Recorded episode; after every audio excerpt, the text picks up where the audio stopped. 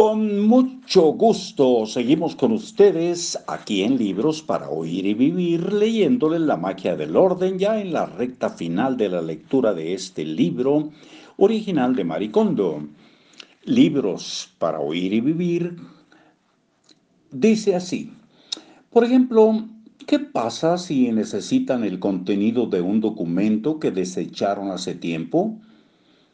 En primer lugar, como redujeron los documentos que poseen, podrán confirmar enseguida que no lo tienen sin hacer una búsqueda exhaustiva.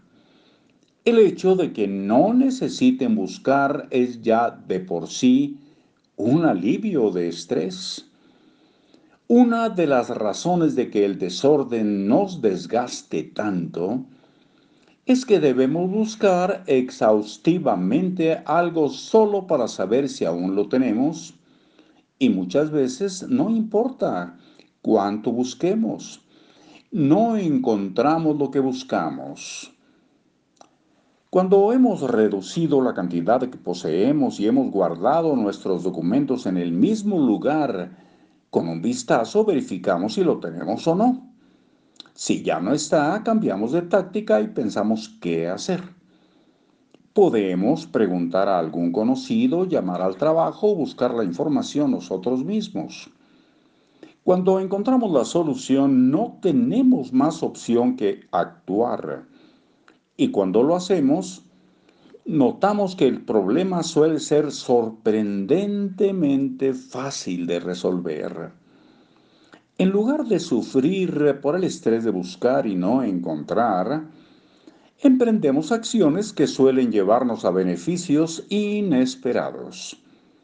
Cuando buscamos lo que necesitamos en otras partes, descubrimos nuestra información. Perdón, descubrimos nueva información. Si preguntamos a algún amigo, afianzamos esa relación o Él nos presenta a alguien versado en ese campo. Tener varias experiencias así nos enseña que si actuamos, obtendremos la información necesaria cuando la busquemos. La vida se vuelve mucho más fácil cuando sabes que las cosas aún funcionan a pesar de faltarte algo. Hay otra razón por la que mis clientes nunca se quejan por desechar cosas, y es la más significativa. Como han seguido identificando y desechando cosas que no necesitan, ya no delegan la responsabilidad en otras personas. Cuando surge un problema, no buscan una causa exterior o una persona a quien culpar.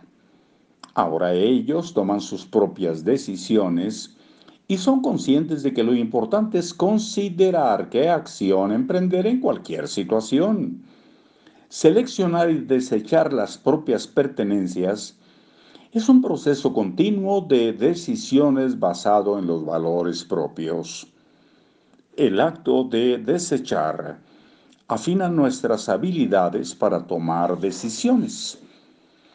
¿Acaso conservar por conservar no nos hace desperdiciar la oportunidad de desarrollar esta habilidad? Cuando visito las eh, casas de mis clientes, nunca desecho nada. Si yo eligiera por ellos, no tendría sentido la organización. Cuando uno pone en orden su propia casa es cuando cambia su propia mentalidad. Hasta luego.